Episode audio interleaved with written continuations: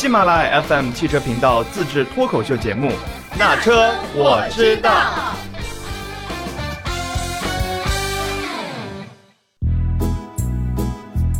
Hello，大家好，欢迎收听《那车我知道》啊！这一期我们有一个新鲜的血液过来了，是先介绍一下我们的嘉宾，新加入喜马大车行家庭的小伙伴小米同学，鼓掌。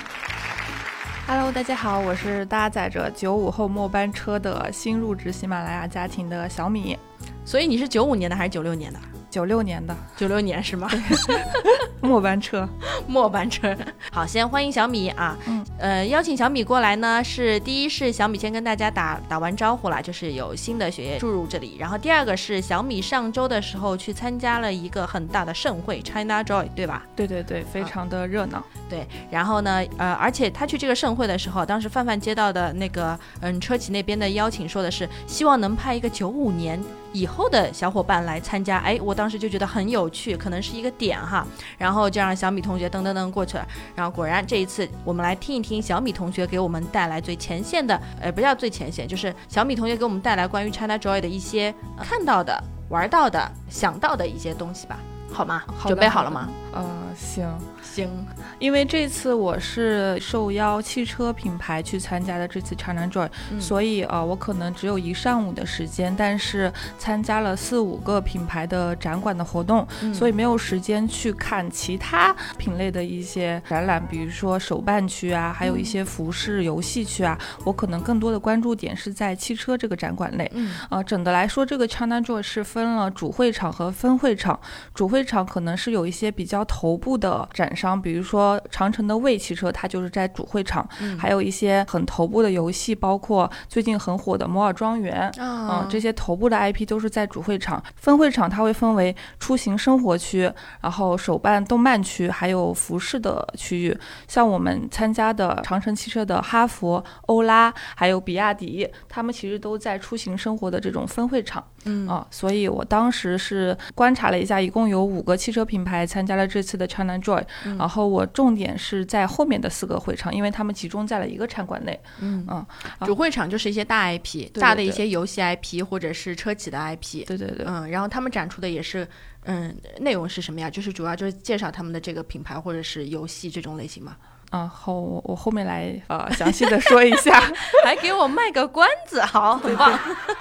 好，那那就嗯，按照小米的节奏来说吧。啊，行。其实相比较往常的这种汽车展览的话，这次的 China Joy 上的车企，他们其实都在主打 Z 时代。哎、范范姐，你知道 Z 时代吗？那我必须知道。他语气平淡，但充满了挑衅的感觉。好，Z 时代呢，就是说一九九五年后面出生的一年轻的用户，嗯。然后呢，大家都在自己的宣传用语里面说主打 Z 时代，他们也很好的抓住了 Z 时代的喜好，比如说，就是现在网络上都在说 Z 时代喜欢 ACG 文化嘛嗯，ACG 您知道吗？，A C G 我就不知道了，A C G 是什么？呃，可能玩 B 站的同学们会比较熟悉一些，其实就是呃动漫、动画和游戏的缩写啊，啊、首当其冲的肯定有 coser，嗯，就所有的嗯，所有的品牌都请了很多符合他们品牌调性的 coser 去了现场，嗯。比如说哈佛，我印象比较深刻的就是哈佛，嗯，他在哈佛大狗的旁边站了一个杨戬，杨戬啊，对我们知道《封神榜》里面的杨戬不是有那个哮天犬，哮天犬的座驾嘛，所以他站在这个大狗的旁边就非常的有寓意了。对，嗯，然后就是赤兔，嗯，当时他们整个哈佛有一个宣传用语，就是嗯萌宠 CP，就是嗯把哈佛的大狗和赤兔组成了 CP。我们知道道现在年轻人都很喜欢磕 CP 嘛，对就把汽车这次也加入了磕 CP 的组织内。嗯所以哈佛大狗旁边有一个杨戬，嗯然后赤兔旁边站了一个有非常有京剧特色的吕布的一个形象的 coser。啊，对，因为赤兔马是吗？对对对啊对，赤哦兔马、他刻的还是男男 CP 呀，就很懂现在年轻人的喜好对对对嘛对对，嗯嗯嗯他们不仅就是站了一个 coser 在旁边，嗯然后 coser 身上的衣服呀，还有他的妆容都是和汽车，因为这次的展览，汽车很多汽车上面都涂装了新的颜色，嗯嗯，不是说有彩它原本的啊、车对对对绘什么的，嗯颜色都是和 coser 身上的衣服相匹配来的。嗯我记得当时的现场其实不是很多汽车的用户，反而是那些呃喜欢游戏啊或者是动漫的那些小姐姐、小哥哥来这里拍照，因为他们手里拿都拿了很多那种游戏的那种应援物嘛，嗯，所以一看就不是圈内人，嗯嗯嗯，这是哈佛印让我印象比较深刻的。然后就是比亚迪，嗯，因为比亚迪我们知道它是主打汉呀、唐啊这些有中国元素的这种品牌嘛，品牌，所以它这个汽车旁边站的都是一些穿着汉服的，然后仙气飘飘的那种公子的那种 coser，嗯嗯，我知道范文姐是不是也挺喜欢古风的？对，因为我最近在玩一个游戏叫《江南百景图》嘛，对对对对，然后就里面的有一些，比如说什么沈周啊，什么嗯祝枝山啊，什么唐伯虎啊，就这种类型的，嗯，对对，所以说比亚迪它整个场景就是那种青绿色，然后很多 coser 手里都拿着那种剑呀，还有一些小姐姐也穿着汉服啊，所以说不同品牌它会吸引到不同圈子里的人去打卡，嗯嗯，对，哎，那还挺有趣的耶。还有一个我不得不说的就是广汽的传奇，嗯，相比较之前的印象，广汽传奇其实在我们印象里就比较的沉稳，嗯嗯，比较中庸一些。对对对，但这一次它完全就是放开了，对，真的是嗨爆了全场。因为其他展台最多也就请了四五个 coser 就站在汽车旁边嘛，但是他这次大概请了有二十个，哦，天团了，天呃，就是 coser 天团，然后他们打扮的都特别的个性张扬，甚至举办了一个 coser 的。巡游活动，就是他们会在呃规定的时间一到，呃全场的 coser 就围绕他们的展馆来走秀，然后又放上特别激烈、特别符合线下年轻人喜欢的 BGM，就是只要他们一开始走秀，全场的人的眼睛都会往那边看。我当时也特别的吃惊，我说广汽传祺这次真的是很会玩啊，啊就是不不管是在人数上还是在声音上，都比其他展台略胜一筹啊。那他这种巡游是？是不是也是类似于有点像快闪那种？就是之前全都分布在各个地方，然后然后 BGM 一响，然后啪就全都来这里开始走。对，之前他们可能就是坐在旁边休息了，对，然后 BGM 一响，他们就马上站起来，一个个的就是排队啊，走到你面前，然后摆各种 pose，然后就很想拍照拍视频。嗯，对，哎，因为刚刚那个小米讲的时候，我就想到当时也是六月份还是几月份的时候，长城有组有组织了一一场马拉松，就是从。保定跑进他们工厂的嘛，也是史上第一个跑进工厂的马拉松。当时在那个呃马拉松正式开枪起跑之前，就是有一波可能有八九个 coser，就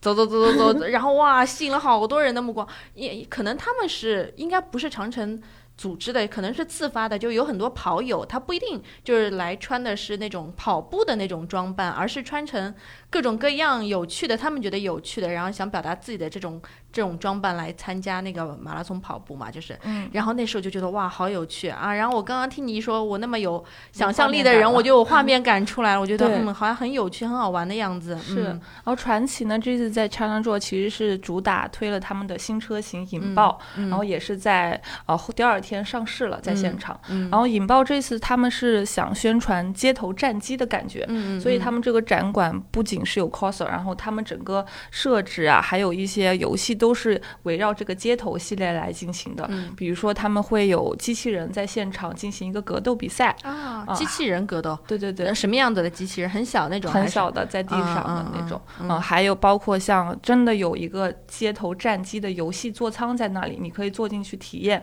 感受。这种非常激烈的那种游戏带给你的快乐，嗯，这也是一方面啊抓住了年轻人的心，一方面也宣传了他们的新车，嗯，我觉得还挺有意思的。那其实就是他们的展台里面真正的跟就是互动还是非常多的，对。然后相比纯展车的这个概念来说，就是互动是占据了绝大部分。对了，还有欧拉，嗯，欧拉它是纯为女性做的一个品牌嘛。它在车展时候那个展台就做的特别小公主，粉粉嫩嫩的，就那种感觉，嗯，它。就这次就不说他的布局了，他的重头戏是把那个阴阳师的 CV 请来了现场，就是配音演员呃苏婉，你知道吗？嗯嗯啊，跟喜马好搭呀，喜马不是也是配音的感觉？对对对对，就现场也有很多他的粉丝，然后他就直接在现场宣布了那个欧拉好猫 GT 的预售价格，嗯啊，然后也有很多小姐姐在玩游戏。接下来我要说的就是重头戏，就是游戏，嗯。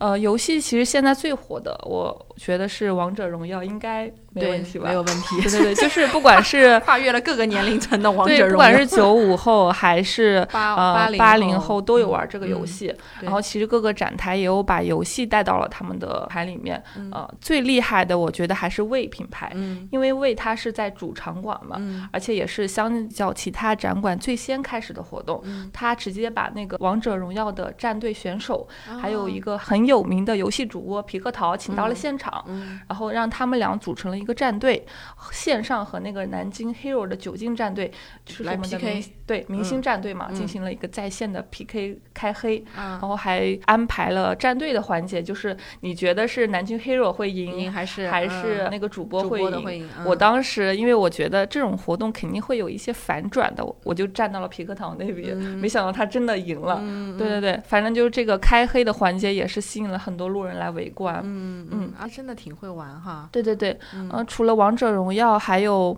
欧拉，嗯还有哈佛也做了一些游戏的环节。嗯，比如说欧拉，它因为它是符合女性审美的一个品牌嘛，对，它现场就有很多那种女仆装的 coser，、嗯，举办了一个，比如服 装不应该是男的会喜欢吗？对对对，有有男生也有女生在现场玩儿。我我嗯印象很深刻的就是他们会有一个投喂的游戏，哦就是。呃，有一个非常可爱的妹妹，在一个嗯小屋子里面，嗯她的门口放了一堆牌，嗯然后让你去翻牌。如果你翻到两张，也就是连连看的游戏，翻了两张一样的，就可以获得她的投喂。投喂就是就是直接拿东西喂到你的嘴巴里吗？对，她会戴上特别可爱的那种猫爪型的手套，然后喂一颗糖果到你的嘴里。哦，就 这个心理拿捏的好准就虽然我是女生啊，然后啊！你也会想去感受一下，我我感受了，然后那个嗯小姐姐喂到我嘴里了，我脸都红了。哎，它其实可能就是，嗯，就像那个上海不是那个咖啡厅，就是那个熊爪咖啡厅嘛，就是一个熊爪从那个洞洞那里给你送出来拿一杯咖啡，就这种感觉也会很像，对吧？嗯，对，所以好多人都排队在那里等着。哦，真的好会玩啊！对对对对。嗯嗯，还有一个就是比亚迪，因为它是古风，相比嗯较呃传奇啊、哈佛他们这种，稍微矜持一些。对对，他们的就主打古风，然后、嗯呃有一个画古风妆的老师在现场，啊就你可以给你现场化妆，对，给你眼古睛啊脸，对对对对，就画啊那种很古风的妆容，然嗯后有好多人在那排队，因为我时间实在是不够，就没有排嗯上。嗯但是其实我很想体验的，嗯，对，所以说不管是呃为请了他们的选手，还有嗯欧拉这种很小可爱的游戏，还有比亚迪这种主打古风的游戏，嗯都是有很多人在现场体验的。嗯啊、整的来说，相比较传统的车展，啊、China Joy 上的车企真的是抓住了年轻人的心，他们嗯更把重点放在了和年轻人的互动上面。互。动上面，对，嗯呃也有展车在现场，嗯。呃，但是我看我观察了一下，就是观察汽车的那些观众，基本上就是年纪比较大一些的，更多的小哥哥小姐姐可能都是在玩游游戏，对对对。但玩游戏中间其实也是可以感受到这个品牌的一个理念的，你也会愿意去理解，或者是去嗯更想去接触一下。比如说你觉得哎这个欧拉好像很适合我的感觉呢，我是不是去了解一下它的产品这种样子是吗？对对对，就嗯起码你可以让年轻人知道，哎，有这么样一个品牌，嗯它是在为年轻人考虑，嗯啊、不管是外观呀，还有内饰的一些配置，都是主打年轻人的。嗯可能他后面需要买车的时候，他就会主要考虑这个品牌。嗯，好，还有要分享的吗？没有，我们就进入下一段。哎，可以直接进入下一段了可以。进入下一段 是吧？下一段我就是想问，因为刚刚你也说到，就是说觉得这个 China Joy 是，嗯，车企是真的很为年轻人着想，而且它，嗯，一些展台的布置啊，或者是互动环节设置啊，都是在为 Z 时代，也不叫服务吧，就是把 Z 时代来介绍，把自己介绍给 Z 时代的感觉。那么我就就是想问一下小米啊，就是作为 Z 时代九六后的领潮者嘛，你们的购车理念是什么？然后选车会考虑一些什么？还有就是车企的讲的这些为年轻人打造的车，是不是你们喜欢的？因为其实之前也有一个悖论嘛，就是说造车的、设计车的、为年轻人打造车的，提出这些话的都是七零八零后。嗯，嗯，那他们不一定会真的了解九五后。的心情是什么样子？三岁就算一个代沟嘛，嗯嗯嗯，你看这七零八零到九零，其实差的代沟还挺挺多的，嗯嗯，来嗯聊聊吧。好的，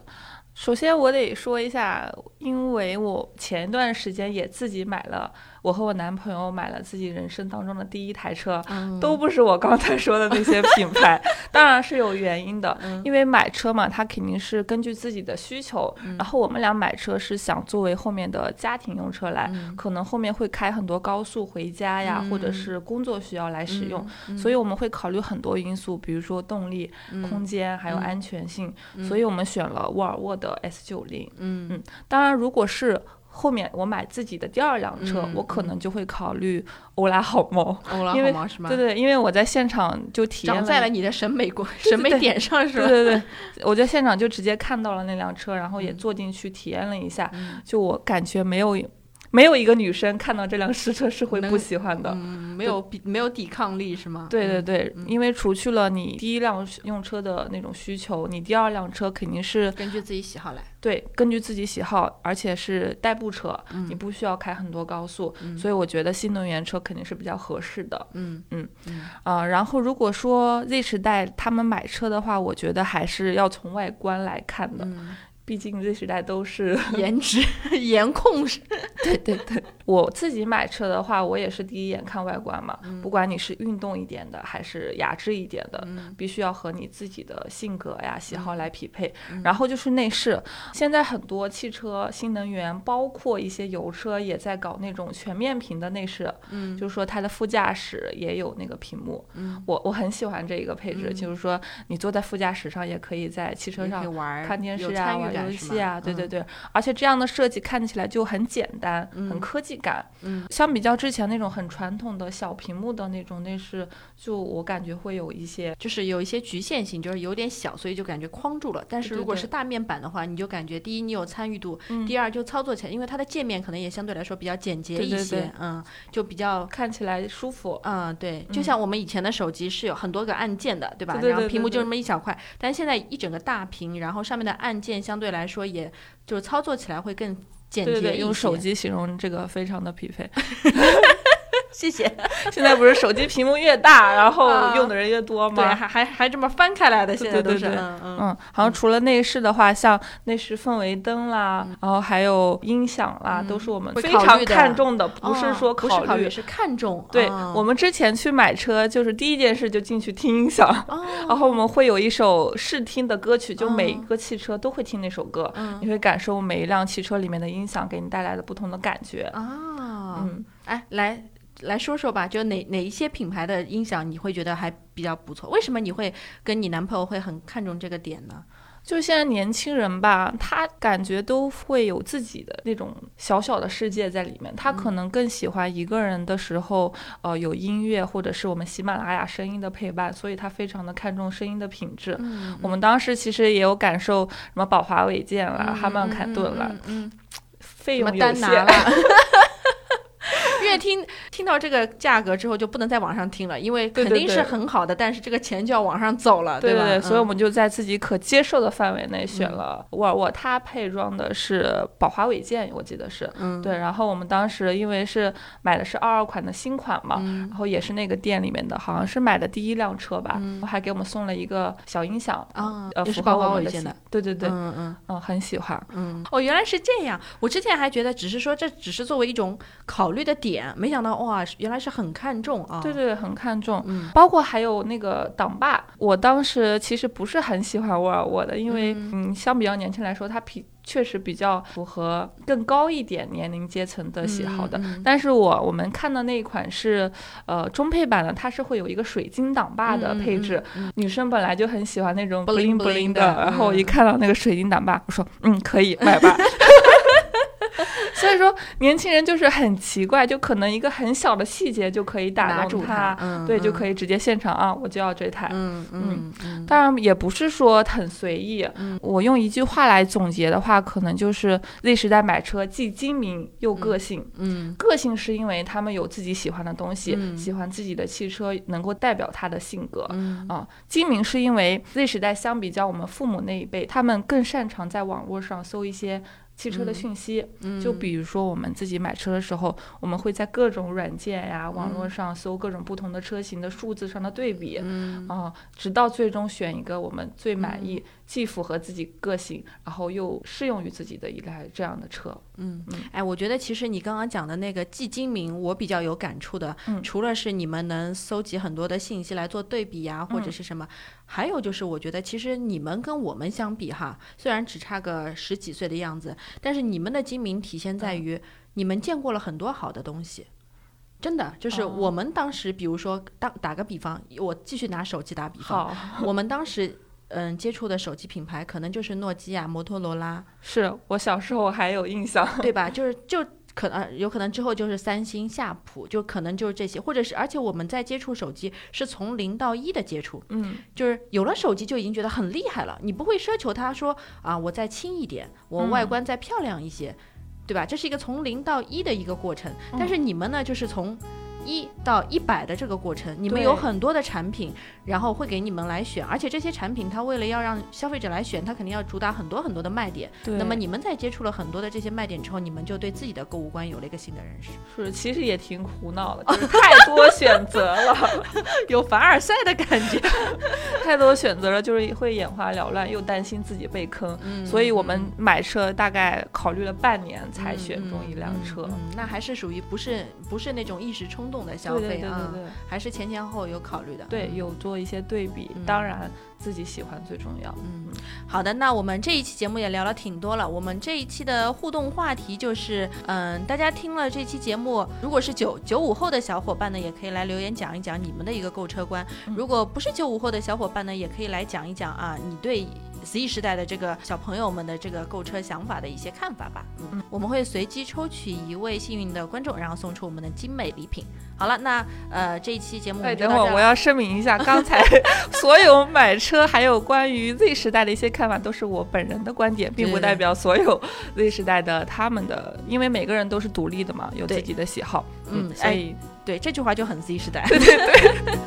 好了，那这一期节目就愉快的到这儿了，我们下期节目再见，好的，拜拜。拜拜。